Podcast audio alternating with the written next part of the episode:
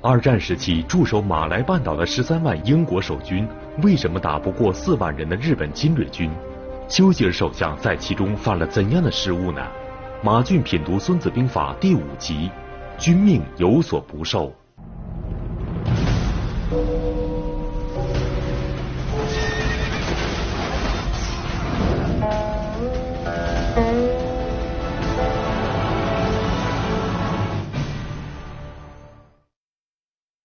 将帅行军打仗，受命于君王。然而战场上风云变幻，总有与原来的战略目的、战术设计不同的地方。君王的指令无论如何也赶不上变化的速度，因此根据实际情况，君命有所不受，就成为将帅进行指挥的一项重要原则。然而在封建时代，君王是最高统治者，拥有至高无上的权力。如何才能做到君命有所不受，也是对将帅的严峻考验。唐末梁初，一个叫刘询的将领，就在一次重要战役中屡次三番被梁末帝催促出兵。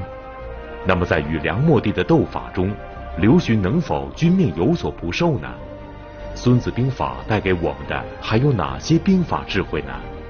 国防大学马俊教授继续走进百家讲坛，和您一起品读《孙子兵法》。今天播出第三部第五集《君命有所不受》，敬请关注。观众朋友们，大家好，今天我们继续品读《孙子兵法》。有一句话大家都很熟悉：“将在外，君命有所不受。”实际上，这句话跟孙子有直接关系，而孙子。在他的九变篇里，更是直截了当的说出了“君命有所不受”。那么今天，我就和大家一起品读分析“君命有所不受”这个观点。先讲一个战例，这个唐末梁初，山东诸城啊。出现了一个名人，名叫刘询。刘询出身于官宦人家，自幼喜爱兵书啊。但是刘询呐，看兵书可不是像赵括似的，抱着书本看，机械的接受事物。打仗呢，拿着兵书找答案，纯粹一个书呆子。他不书呆子，他打仗。都是根据战场上的环境确定自己的战法啊。这个孙子水因地而制流，兵因敌而制胜啊，他玩这个透，掌握非常透彻。他在从军打仗生涯过程中有一个战例，他这个战例为了打赢一场非常。条件非常恶劣的会战，他甚至敢于抗拒皇帝的命令。下面呢，我给大家讲一讲这个战例的来龙去脉。公元九百一十四年，在今天山西一带的晋王李存勖派军队不断的侵犯梁朝。那么这一年六月。李存勖呢，就率兵进入了魏州，也就是今天河北的魏县。刘询领兵一万前去厮杀，大败敌军。李存勖呢，大败而逃。那么紧接着，刘询率领的梁军呢，又北上，企图偷袭那李存勖的老巢太原。当他的军队走到了。乐平县的时候，也就是今天山西省的西阳县，天降大雨。这个雨下个三天两天也就罢了，结果他下下了一二十天啊。那么一二十天这雨下这个暴雨呢，就等于有水灾了，所以没法继续呢偷袭了太原呢。没法打仗了，于是刘询就把兵力呀，这个军队呀，给带了回来。那么路上呢，正遇上了李存勖另外一支军队，叫周扬武将军，他把周扬武给打败了。刘询呢就在贝州，也是今天河北省的清河县，打败了晋军，占领了深县。深县是今天山东省的聊城，在他的境内。那么在这里，刘询就驻营扎寨，加强战备，准备呀，水灾过去，继续呢，与李存勖的军队作战。这一待啊，就待呀一个月已经过去了。到了八月份，梁末帝给刘询呐写了一封信。皇帝给刘询写封写封信，刘询打开这个信，看了皇帝有这么几句话，他说：“将军与国同修，当思良策。如闻寇敌兵数不多，宜设机权，以施简扑，则欲之复合，无类先人。”什么意思啊？翻译成现代汉语啊？刘将军，您呐，你呀和国家同呼吸共命运，先戴个高帽。那么眼下这个当儿，咱们的解决啊，想想办法呀。当敌人兵力不多的时候，赶紧把他设计呀，制定作战计划，把他灭了就完了吗？你把他打败了，啊？那么我们也好向祖宗交代呀，也给祖宗争光不是？我对得起我的祖宗了。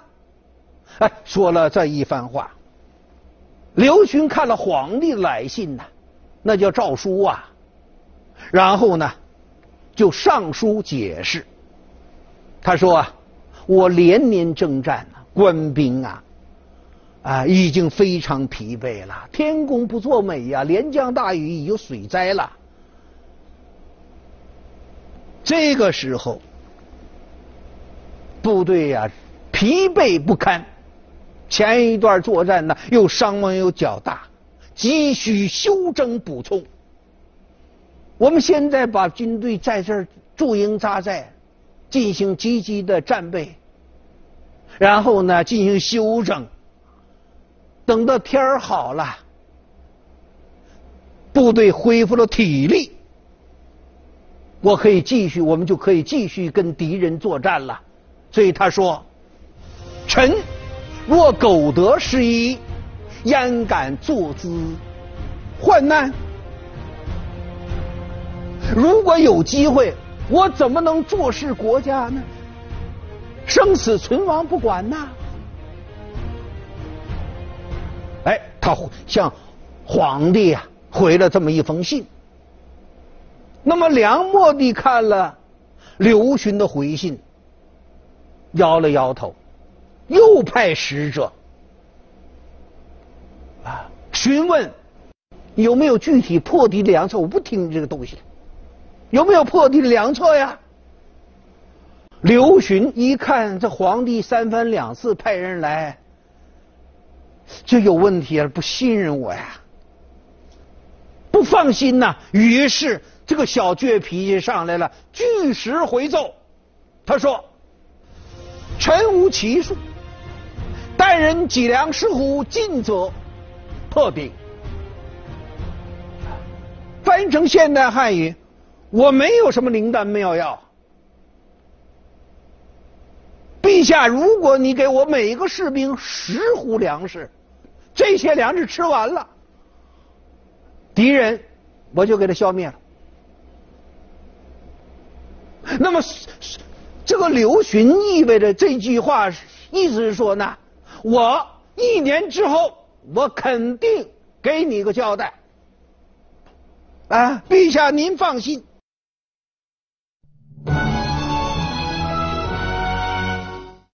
文死谏，武死战。这是中国古代臣子向皇帝尽忠的最高荣誉。但刘询为何偏偏要与梁末帝对着干呢？马俊品读《孙子兵法》第三部第五集《君命有所不受》。刘询是五代时期后梁名将，曾经屡立战功，深得梁末帝信任。可久战不进，久战不胜，梁末帝不免有些心浮气躁。但是无论如何，梁末帝毕竟是皇帝，身为臣子的刘询竟然与梁末帝说出了赌气的话，那么梁末帝究竟会如何反应呢？而刘询又是如何将君命有所不受进行到底的呢？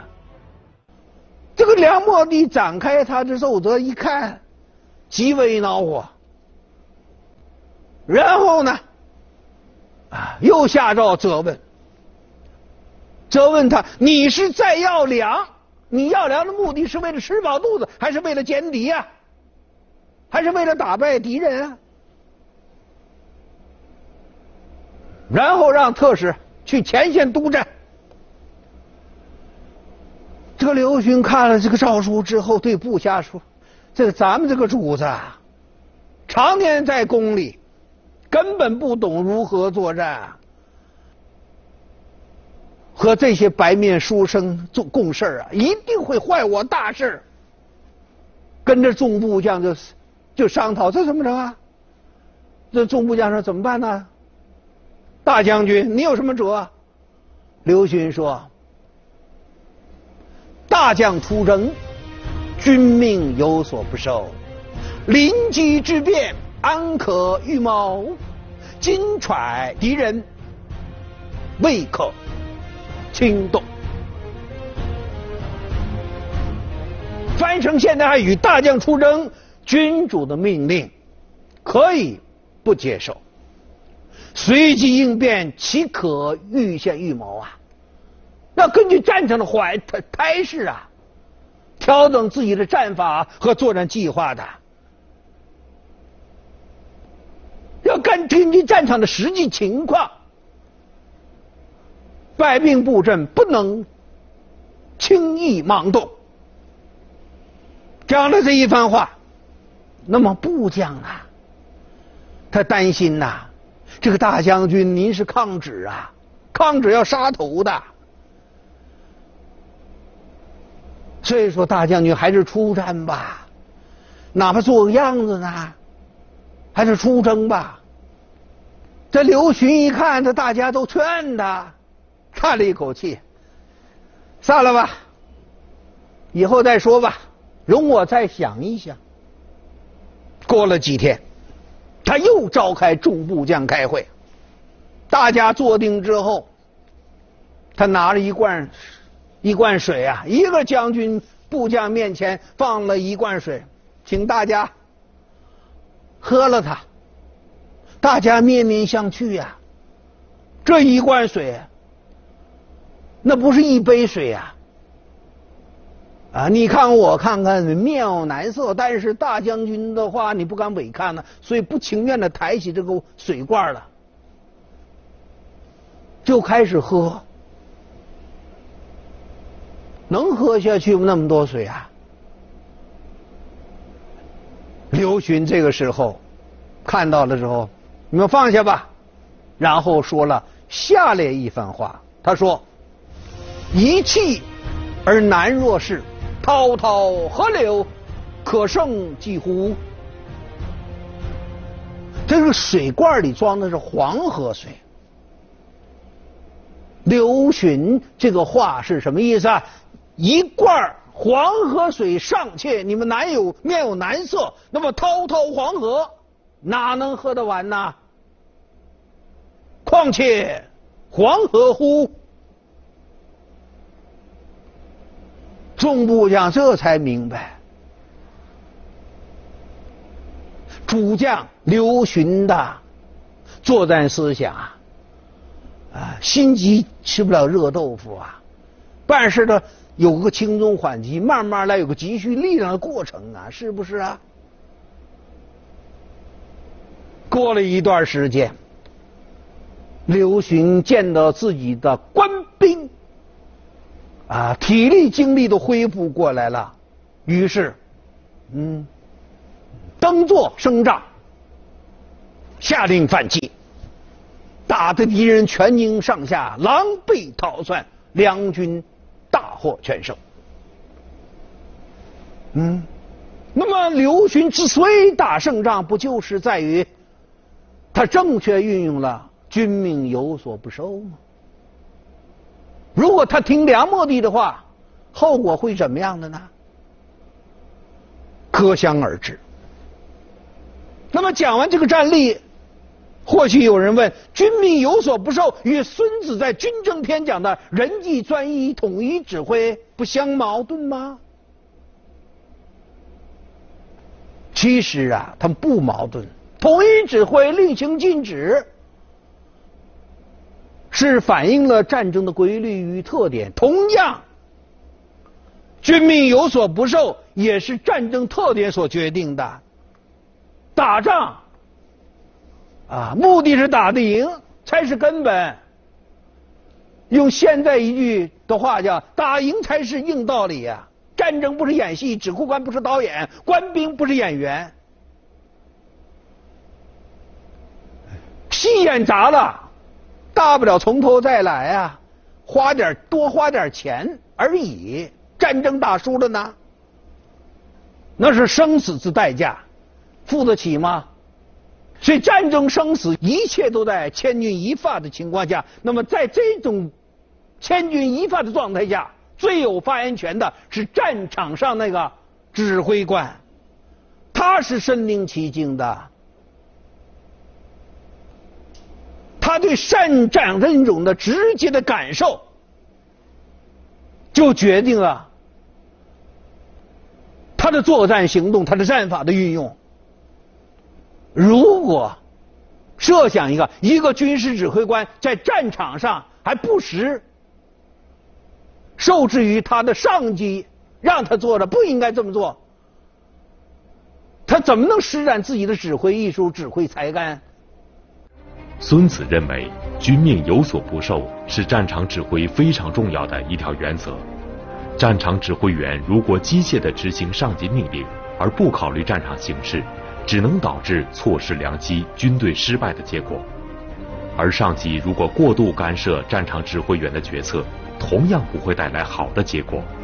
类似的情况在古今中外都有很多例证，比如在二战期间，驻守东南亚马来半岛的十三万英军，就是在英国国内不顾实情的指挥下陷入瘫痪，最终败给了只有四万人的日本侵略军。十三万英军全部被俘，成为英国历史上规模最大的降军。马来半岛从此陷入了三年多的日本统治时期。那么，英军与日军的战斗究竟经历了怎样的过程？军命有所不受的原则为什么无法在英军中实施呢？一九四一年十二月八号，珍珠港事件之后，日本迅速出兵东南亚，夺取西方国家在东南亚的要地。当时，马来半岛有英军十三万人，一百五十架飞机。日军呢？日军四万人，从总体来讲，日军是攻，对方是守。如果从军事角度讲，攻防的比例一比三。日本本作为进攻一方，兵力本来就少，而英军呢作为防御方，兵力本来就多，十三万那个四万。所以说这场作战对日本和英国来讲，这个英军兵力占有优势啊，日军是以少打多呀。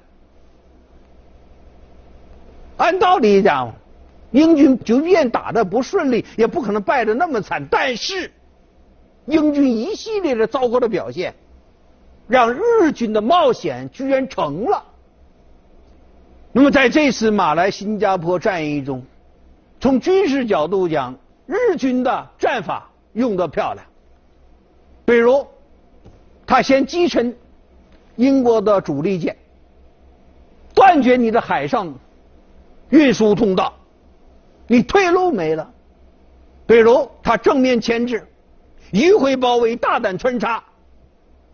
比如他成功的运用了情报作战，派了大量的间谍，啊，并且在英军内部发展自己的间谍。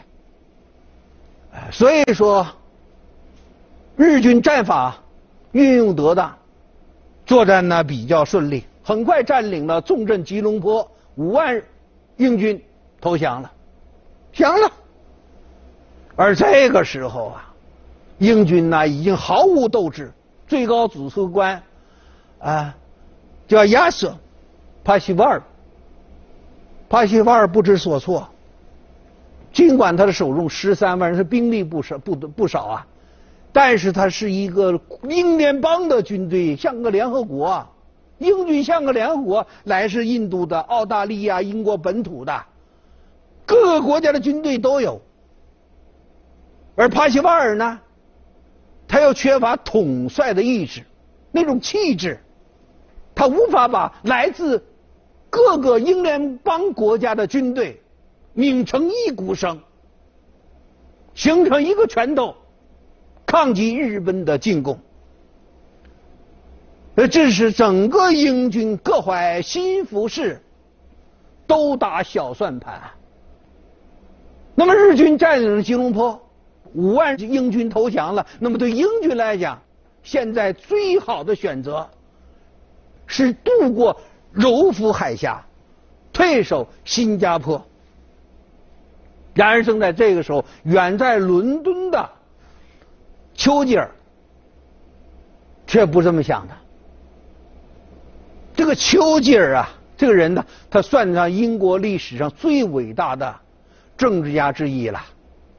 为什么？他的功绩是在于他带领英国军民在那种艰难困苦的情况下，把一个必败的战争打赢了。但是他能把一个必败的战争打赢了，不是靠他的军事指挥，靠的是什么呢？他卓越的政治领导。那至于说到丘吉尔先生，你要说他的军事指挥，我不客气的讲话，非常拙劣。在这一点上，他的军事指挥特指挥能力上，可以跟希特勒有一拼呐。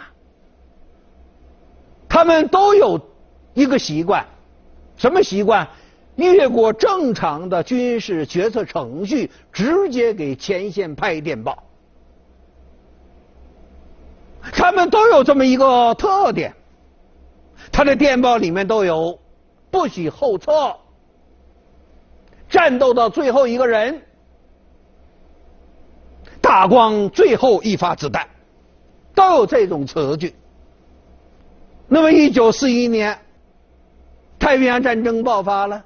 那作为战时内阁首相的温斯特·丘吉尔，哎，这个时候呢，他就越过英国统帅部，直接给英印联军总司令韦维尔将军打电报，训令他不惜一切代价消灭入侵的日军。然而，你隔在万里之外的丘吉尔啊！你哪知道此时的英军已经是什么成惊弓之鸟了？大批的技术装备都丢了，并且在日军的打击下，没有斗志可言了。最好的方法渡过柔佛海峡，敢把那个大堤炸了，然后呢，坚守新加坡。实施抗登陆作战，可是他还不要还不要后撤，不许后撤，进而使本来应该有秩序的后撤变成溃逃。这个后撤有秩序叫撤退，没秩序的后撤叫溃逃，所以战场损失更大。完了，灾难还在继续啊！转过年，一九四二年一月二十五号。帕西瓦尔将军就奉韦尔将军之命，率领英军向新加坡后撤。二月一号，英军炸毁了连接新加坡和柔佛州的那么一道千米的海堤，新加坡彻底成为孤岛了。它跟马来半岛根本就断了这个海堤了。但是这个时候时间晚了，由于丘吉尔瞎指挥，使得后撤的命令一再拖延执行啊，直到不可收拾的后撤，而日军就利用了这个机会，化妆平民，乘坐橡皮艇渡过了海峡，然后潜入了新加坡。而帕西瓦尔将军呢，这个时候他对日军可能登陆的作战、登陆作战主要方向判断失误。他认为在新加坡西南，而日军呢恰恰在恩新加坡的西北海岸实施了登陆。那那地方没有防御啊，日军基本没有什么抵抗，就完成了此次登陆。所以英国《泰晤士报》后来说，英就是日军是基本唱着歌登上新加坡的。那么登陆成功之后，日军就向新加坡内地呀发展进攻，进行渗透，所以日军登陆部队越来越多，英军的防线基本崩溃了。这个时候呢？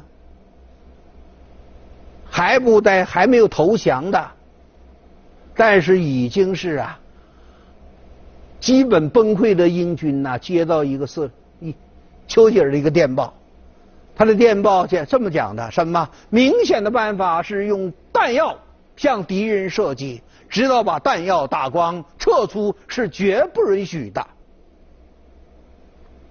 维尔将军呐，看着这个电报，苦笑着摇了摇头。啊，他说：“首相啊，这不是电报，首相来的是一个催命符啊。”在韦尔将军来看，你这不修你不瞎指挥吗？能打我还不知道打呀？你在战场上指挥还是我在战场上指挥呀？最有发言权的战场的直接指挥官啊！结果英军按照丘吉尔的指示。形势啊，一再贻误战机，最后呢，错失良机，全军覆没。二月十五号，也就是丘吉尔来这个电报，五天之后，二月十五号十七点十五分，嗯，就傍晚的时候，新加坡要塞的八万英军。向日军投降，再加上吉隆坡、马来半岛那五万，十三万英军就这么覆灭了。这是英军历史上最大规模的一个降军呐，十三万人。这丘吉尔这时候在伦敦听到这个消息，把这一天作为黑道日，时间定格在一九四二年二月十五号十七点十五分。所以发生在丘吉尔身上类似的情况还很多，但是英国人走运呐，他很幸运。后来丘吉尔遇上了不像韦尔那样对他的只唯唯诺诺的蒙哥马利将军，英国军队才没有在欧洲战场上重蹈马来新加坡会战的覆辙。那么丘吉尔先生呢，也没有像希特勒那样留下更多的让人后来平头品足的瞎指挥的画饼。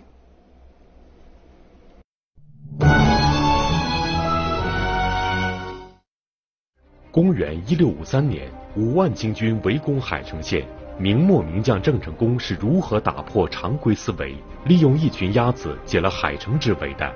马俊品读《孙子兵法》之变中巧求胜，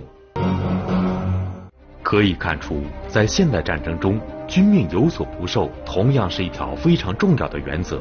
这样做的目的，就是着眼于充分发挥战场指挥员的主动性、创造性，让他们可以根据战场的环境，随时调整自己的作战计划，最终赢得胜利。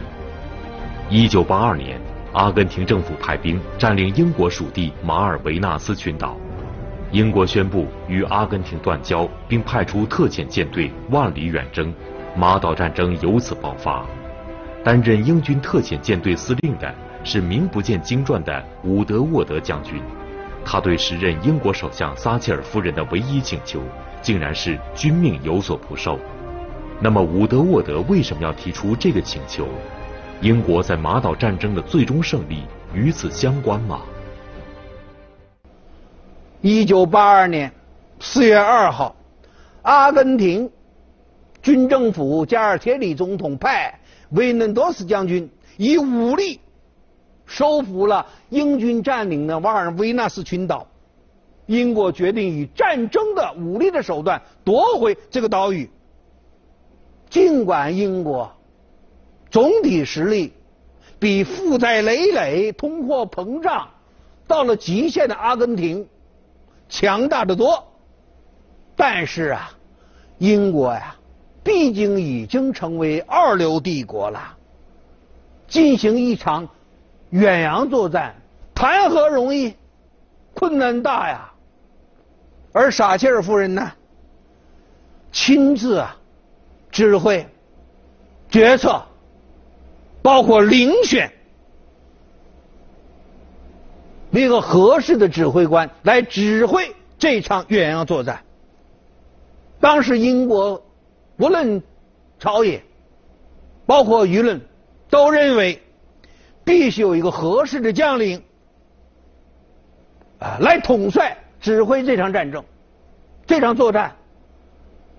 当时的国防大臣诺特他说：“我们要找到一个铁的司令，用铁的意志。”来实现铁的决心，是来遴选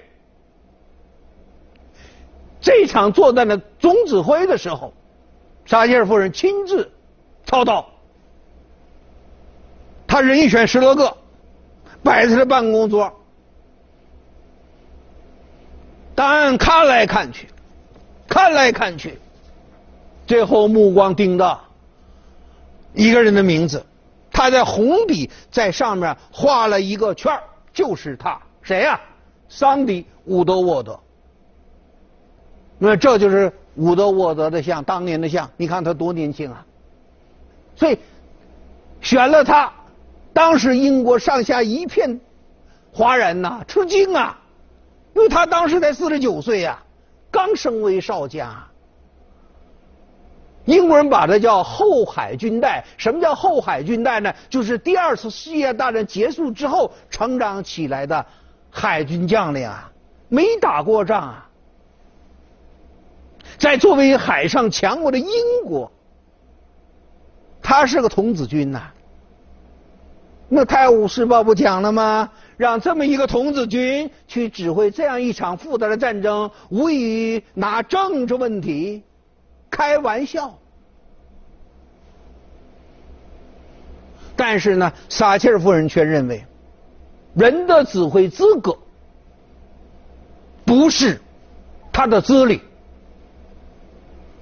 而是他的智慧和其他方面的要素决定的。要坚持让伍德沃德担纲这场作战的总司令。所以呢，他放手，选定之后找来伍德沃德将军，说了下列一番话：什么？我全力支持你。你需要什么？伍德沃德将军说：权力，真正指挥这支舰队的权利。我不要别人干涉，包括您和您的内阁。这家口气大，那是首相啊！您是一个四十九岁后海军代新晋升那个少将啊，而撒切尔夫人当即回答：没有问题，只要是禁区内的作战行动，你自行裁决。因为英军有个封锁圈到了南大西洋，封锁圈内的是禁区，封锁圈内的一切的适应。你自己自行裁决，封锁圈之外的，你要请示。我现在只给你三句话：一，尽量减少伤亡；第二，不要轰炸阿根廷本土；第三，什么时候登陆，看政治解决的情况。因为当时啊，美国国务卿黑格将军还在那斡旋，如果斡旋成功了，阿根廷撤军了，就不用登陆了，不用打了。当然，后来斡旋失败了，呃，英军从一九八二年五月二十一号开始实施登陆作战，啊，所以撒切尔夫人当时给了扔了三句话，其他我不管。那么事实表明，撒切尔夫人这个决定正确，撒切尔夫人也履行了自己的诺言。伍德沃德在海上封锁，海上海空作战。登陆作战、向纵深发展进攻等等一系列作战环节，从来不多嘴多舌，由伍德沃德将自由去裁决。最后呢，保证了伍德沃德战场的统一智慧，进而取得了这场作战的胜利。嘎嘎。所以说呀。军民有所不受，孙子这个原则是保证作战胜利的重要方法。这里的有所不，意思是说呢，也可以，也可以不听，啊，那么也可以，则表明按道理讲应该这么做。那么必要时候也可以不这么做。那么这就是有所不的最为关键的是必要时候，必要时可以不听你的话。那么在什么情况下才能真正军命有所不受呢？换句话，军命有所不受的必要条件呢？我认为有两个情况。两种状态下可以军命有所不受：一，上级的决策不符合战场，上级的领导不符合工作中的实际情况，那么战场指挥员或者具体工作负责人啊，可以呢根据实际的情况做出自己的应对举措。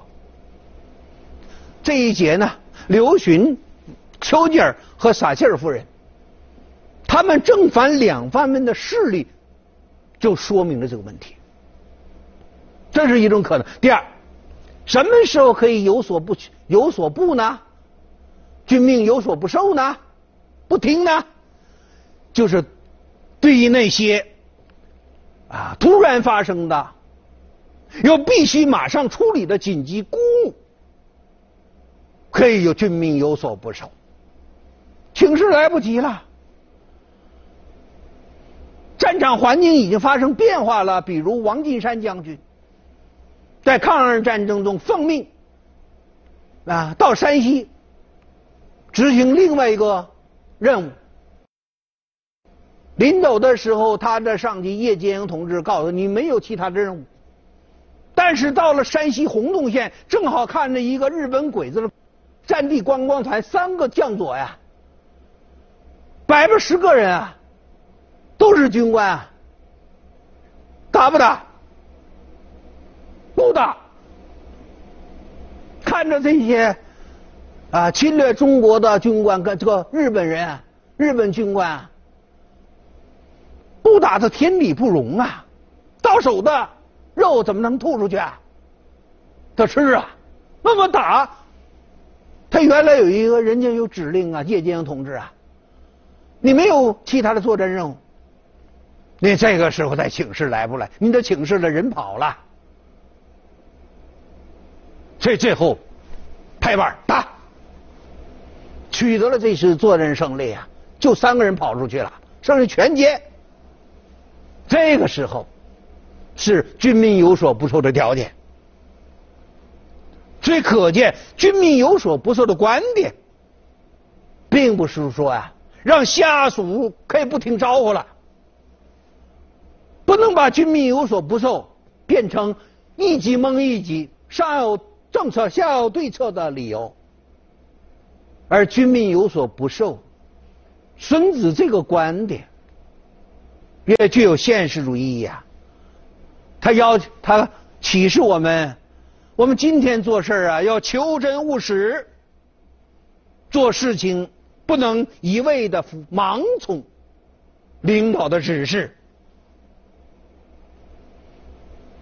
要善于把领导抽象的指示变成具体的行动，根据情况要做相应的调整。不能一味的轻信书本上的知识，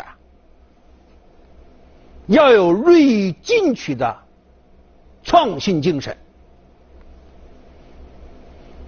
要始终根据实际情况来决定我们的工作方法，要做到不为上，不为书，只为实。好，今天就讲到这里，谢谢大家。